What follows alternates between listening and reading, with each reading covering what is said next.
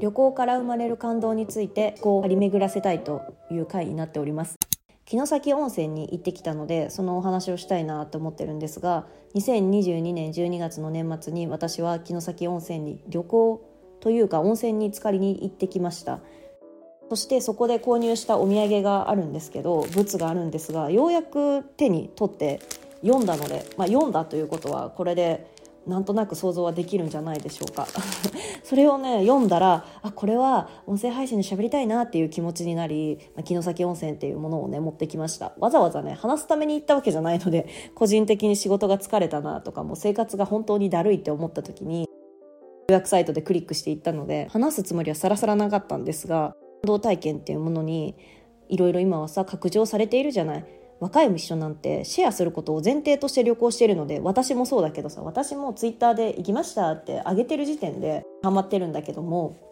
より一層それが強くなって提供する側も消費者側がそれを求めているから提供する側もそれを交えないとそれをベースとしないと売れていかないというか足を運ぶ人がいないっていうのを認知してるのでいろんな取り組みをしていてその地域活性化の部分で焦点を当てても面白いなっていうふうに思いますね。で城崎温泉って関西の兵庫県の北部にある場所なんですけど関東圏の人が行こうと思うとだいぶ遠いんですよね。新幹線で東京駅とかで新幹線乗りました？京都駅または大阪駅で乗り換えます。特急城崎っていうものに乗り換えます。そして山山を越えて深い山を越えてようやくたどり着くことができるのね。車で行くとかバスで行くとかいろんな行き方があるけど私は結構温泉街へは電車へ行くことをお勧めしていてなぜかというとその電車体験っていうのもなんかね自分の身にしみるわけですよ。山を越えてその風景が変わっていく様を見てると大阪駅からね。高いビルそんな高いビルじゃないけどビルビル群が並んでいてどんどん山深いとこに入っていって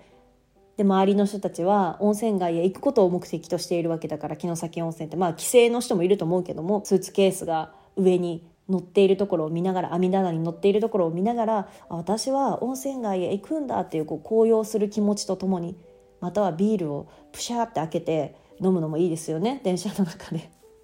城崎行くまでの大阪駅からね行くまでの道のりっていうのは電車用意しないのがいいですよね。長野に行く時とか特急やくもっていう岡山から出ている特急に乗ってまたその温泉街へ行く鳥取の温泉街へ行くっていうのもあるんですけどそれはもう本当にうわーって気持ち悪くなっちゃうのであの車内でビールを飲んじゃうと。だから城崎温泉は特急城崎の中でビールを飲んでも大丈夫。アルコール大好きな人も大丈夫っていう、まあ、道のりだけでも結構楽しめる場所になってますね。で城崎温泉の魅力が2つあって、まあ、カニが美味しいカニをたらふく食べてそして7つの外湯巡りっていういろんな温泉があるんですね。洞窟の温泉があったりだとか滝がある温泉があったりだとか一つ一つ魅力をあって美肌になれますよとか子宝に恵まれますよっていうのがあってスタンプラリーかのようにいけるっていうのが魅力的であり、まあ、これはまたシェアをすることを目的としたものなんですが浴衣姿で街を巡ることができるんですよ。基本的には外の温泉行くことがメインとしているから観光客もやってくる人々もそれがまたいいんですよね柳の木に映えるというか なんかそんな陳腐な言葉でくるめたくはないけどもぱり海外のインバウンド需要であったりだとかっていうのに対応してるなっていうのは感慨深いなっていうふうに思いながら私も体験しておりましたね。で城崎温泉の駅に降りると街並みがまたガラッと変わってだいぶノスタルジーな雰囲気をまとってタイムスリップしたのかなっていう気持ちになれるんですね。もう非日常感にあふれているから仕事に疲れた時にはとっておきな場所だよね。で違和感があったのはやっぱりインスタ映えみたいなのを重要視しているからその食べ物フードが多くてで私も実際食べてるんだけど 足湯カフェであったりだとかそこには行ってないんだけど、ね、卵の温泉卵っていうものがあって温泉卵を購入します。そして木の枠組みに自分で紐でくくりつけます。で時間が経ったら卵専用割り器でバンバンって割って美味しくジュルッと食べますっていうのがねあるんですよ。で私もそれは体験してきたんですがでその時にねでっかいごっついカメラを持ったカップルみたいなのがいてこれ絶対インスタグラマーかなんかだよなっていうふうに 横目で見ながら私はね温泉卵を食べてたんですが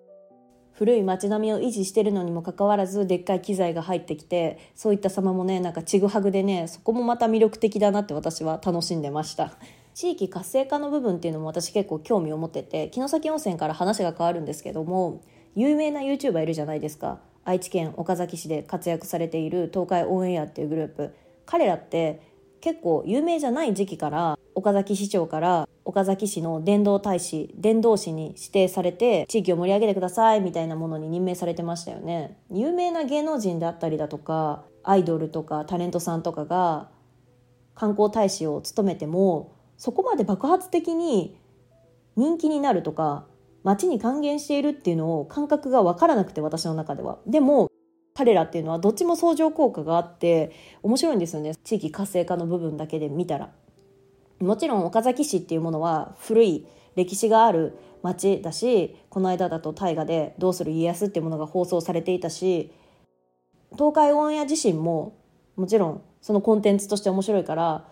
どっちがどっちかを補っているっていうよりかはどっちもどっちでいい相乗効果があって本当に活性化の部分では着目したいところではありますよね。で一方で、まあ、城崎温泉っていうのは誰かが有名ですよとか言ってるわけでもなくいや実はね城崎っていうのは文学の街っていうのを推しているわけなんですが有名な小説家さんいますよね志賀直哉さんが「城崎にて」っていう本を書かれてあれをねまた特急城崎で読むとねもう感慨深いものがありますよ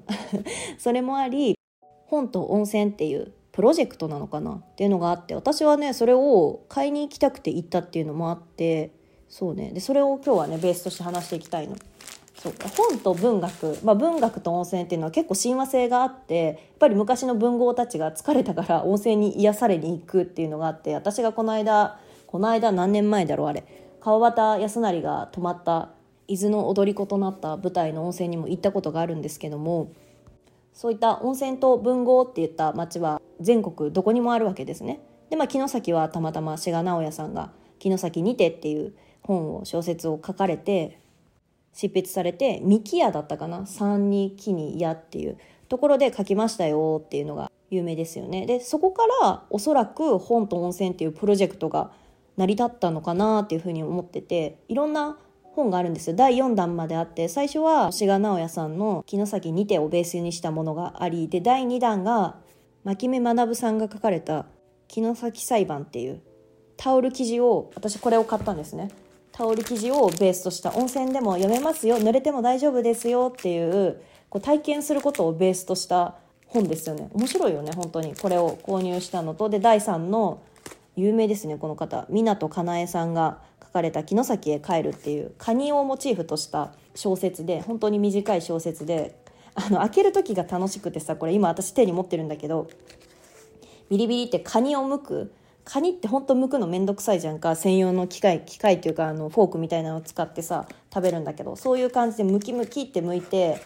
白身を取り出してそこに文字が羅列してあるんだけどそれを1ページ1ページカニを剥いていくように読んでいくピリって破れる瞬間もあるんだけどそれすら体感として面白いなと思って。で糸もね本を留めてある糸もね赤色なんだよ。こうカニっぽいよね。これも魅力的でお話も城崎をベースとした話で一の湯であったりだとかいろんな温泉があるんですよ。さっき言った7つの温泉って一の湯とか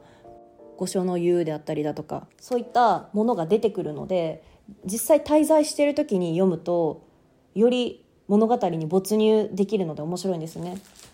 でこの湊かなえさんの「城崎へ帰る」っていうのは そうこれをさ購入しに行った意図も体験もめちゃくちゃ面白くてネット調べてたらその7つの温泉の外湯のところで買えますよみたいな文章があったから私はその外湯巡りの最中にそこの温泉の施設の人に聞いてありますかって聞いたら「いやうちにはないな」みたいな感じで言われてで「まるさんやったらあるかも」っていうふうに言われて行ったんですよ。本が売っているのと民泊もやってんのかな？いろんな複合をやっているお店にあって結構奥の方に行ったところに。でそこでね常連客なのか旅人なのか分かんないけどそこの常連客っぽい人と店主さんがいらっしゃって入るのになんかちょっと緊張したので 緊張したんだけど入ってあこの本と温泉っていうプロジェクトの本ありますかっていうふうに聞きに行ったらああるよあるよ。かなりフレンドリーな感じで接してもらえて私は本当にね 人見知りだからそこで楽しく会話できなかったのが後から後悔してるんだけどで湊かなえのカニのやつを手に触れていたらあの湊かなえさんって結構有名な本書かれてますよね。有名なとこだと「告白」っていうドラマだっけ？映画にもなりましたよねあれ。っていう本があったりだとか結構インパクトのある 話を書かれているからちょっとネタバレになっちゃうんだけど その湊かなえってよく爆発するシリーズ書くけど爆発しないから大丈夫だよというふうに言われてああ面白そうだなっていうふうに思ってこれを手に取ったのとやっぱり魅力的だったんですねこの「城崎裁判」っていうタオル生地がメインとなってて音声の中でも使われるよっていうキャッチコピーで売っている本っていうのが。で両方と私は先ほど読んで今温泉街へ行った情景を思い浮かべながら読んでいたわけですけど行ったことがあるからなお没入できるんですねこの城崎裁判っていうのはファンタジー的要素が強くて自分もあの温泉に行ったからああ分かるなっていう 分かることベースで話が進められていくのでめちゃ面白いんですよね。聖地巡礼をしに行くんじゃなくて逆聖地巡礼みたいな。逆聖地巡礼って日本語が正しいのか分かんないけどそこの町へ行って本を読んでっていうこうリアルな体験をダイレクトな体験ってなかなかないじゃないですか。大体ここの都道府県に行きたいとか国へ行きたいのって何か物語に触れたから行きたいっていう欲求が一番に来るのかなって思ってて。私がロンドンに旅行行きたいと思ったのもやっぱりビートルズの聖地だからとかシャーロック・ホームズの聖地だからとか そういった理由で行きたいっていう風になったけどそこの街に行ったからじゃあこの物語を撮るっていう経験が私二十数年生きていてあまりなくて新しい経験だな新しい体験だなって思って楽しかったですね。この湊かなえさんの「野崎へ帰る」っていう本は画像映えしやすい動画映えしやすいようなそして話も爆発出てないよとか言ってたけど なんか爆発するんじゃないかってなんかその前振りみたいに思っちゃったからお兄さんに言われた言葉があ爆発するのかなって思いながら 見ていて。そこのお店で私がもうちょっとコミュニケーション能力を発揮してああっていろんな話をすればよかったんだろうけどもきっといろんな本であったりだとか文学であったりだとかカルチャーとかコンテンツっていうものを触れている人なんだろうなって勝手に思ったから5分ぐらいしか喋ってないんだけどもでもそういったコミュニケーションを取れればいいなって思いましたね。今夜はねその本と温泉っていうプロジェクトに感銘を受けた私が本を片手に話してくる回となったんですけど城崎温泉の魅力を他に語るのであればタイムスリップしたような感覚って言ったように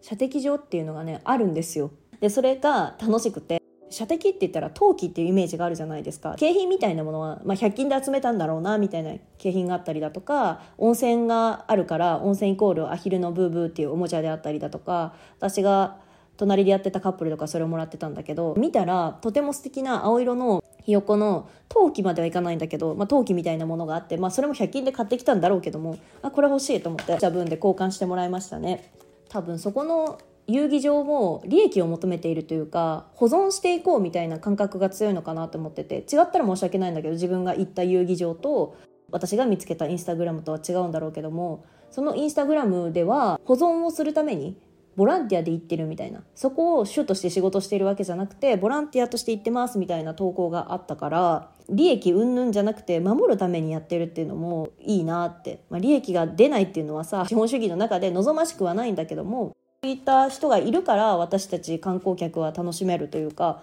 感動体験がこう継続してできているっていうのはありがたいなっていうふうにはね思いましたね。何だったかな？正式名称忘れたんだけどもその遊戯場を出た後にビールとか現地のお酒とかを飲める酒屋さんとかお酒が並んでいる小売店みたいなのがあったところに飲んだんですけどカニ味のビールカニ味のビールなんだろう？カニ味のビールじゃない。カニをモチーフとしたビールみたいなのがね飲みやすくてね喉越しが良くてねガブガブ飲んじゃいそうでした。そういう思い出でした。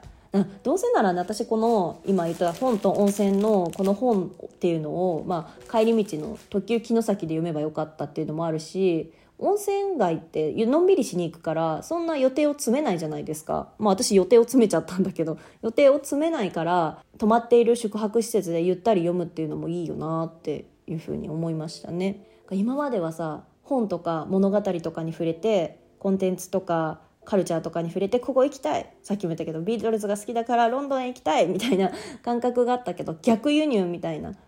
逆聖地巡礼みたいな体験をもっとしたいなっていう欲求に今駆られちゃって何かないかなって探している次第ではありますね。2年ぐらい前に比べて温泉を行くことは減ったんですけどもこういう体験ができるのって自分から動かないとなかなかできないじゃないですか。大切にしていきたいなっていうふうに思っております。なんか物語に浸りたい文学に浸りたい音声に使ってひたひたになるじゃないけどもあるのでそういった経験をしたいなと振り返った回になりました。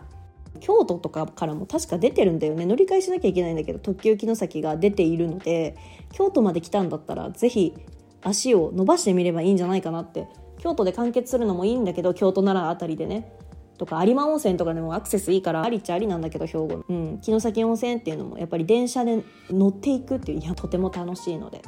やっぱり温泉街でアミューズメントパーク化じゃないけどもアミューズメントパーク化してるなって私は思ったので近くに水族館があったりだとか子供も楽しめる大人も楽しめるどの年齢層も楽しめる楽しい城崎温泉でした。また次回もお聞きしていただけると嬉しいです。おやすみなさい。バイバイ。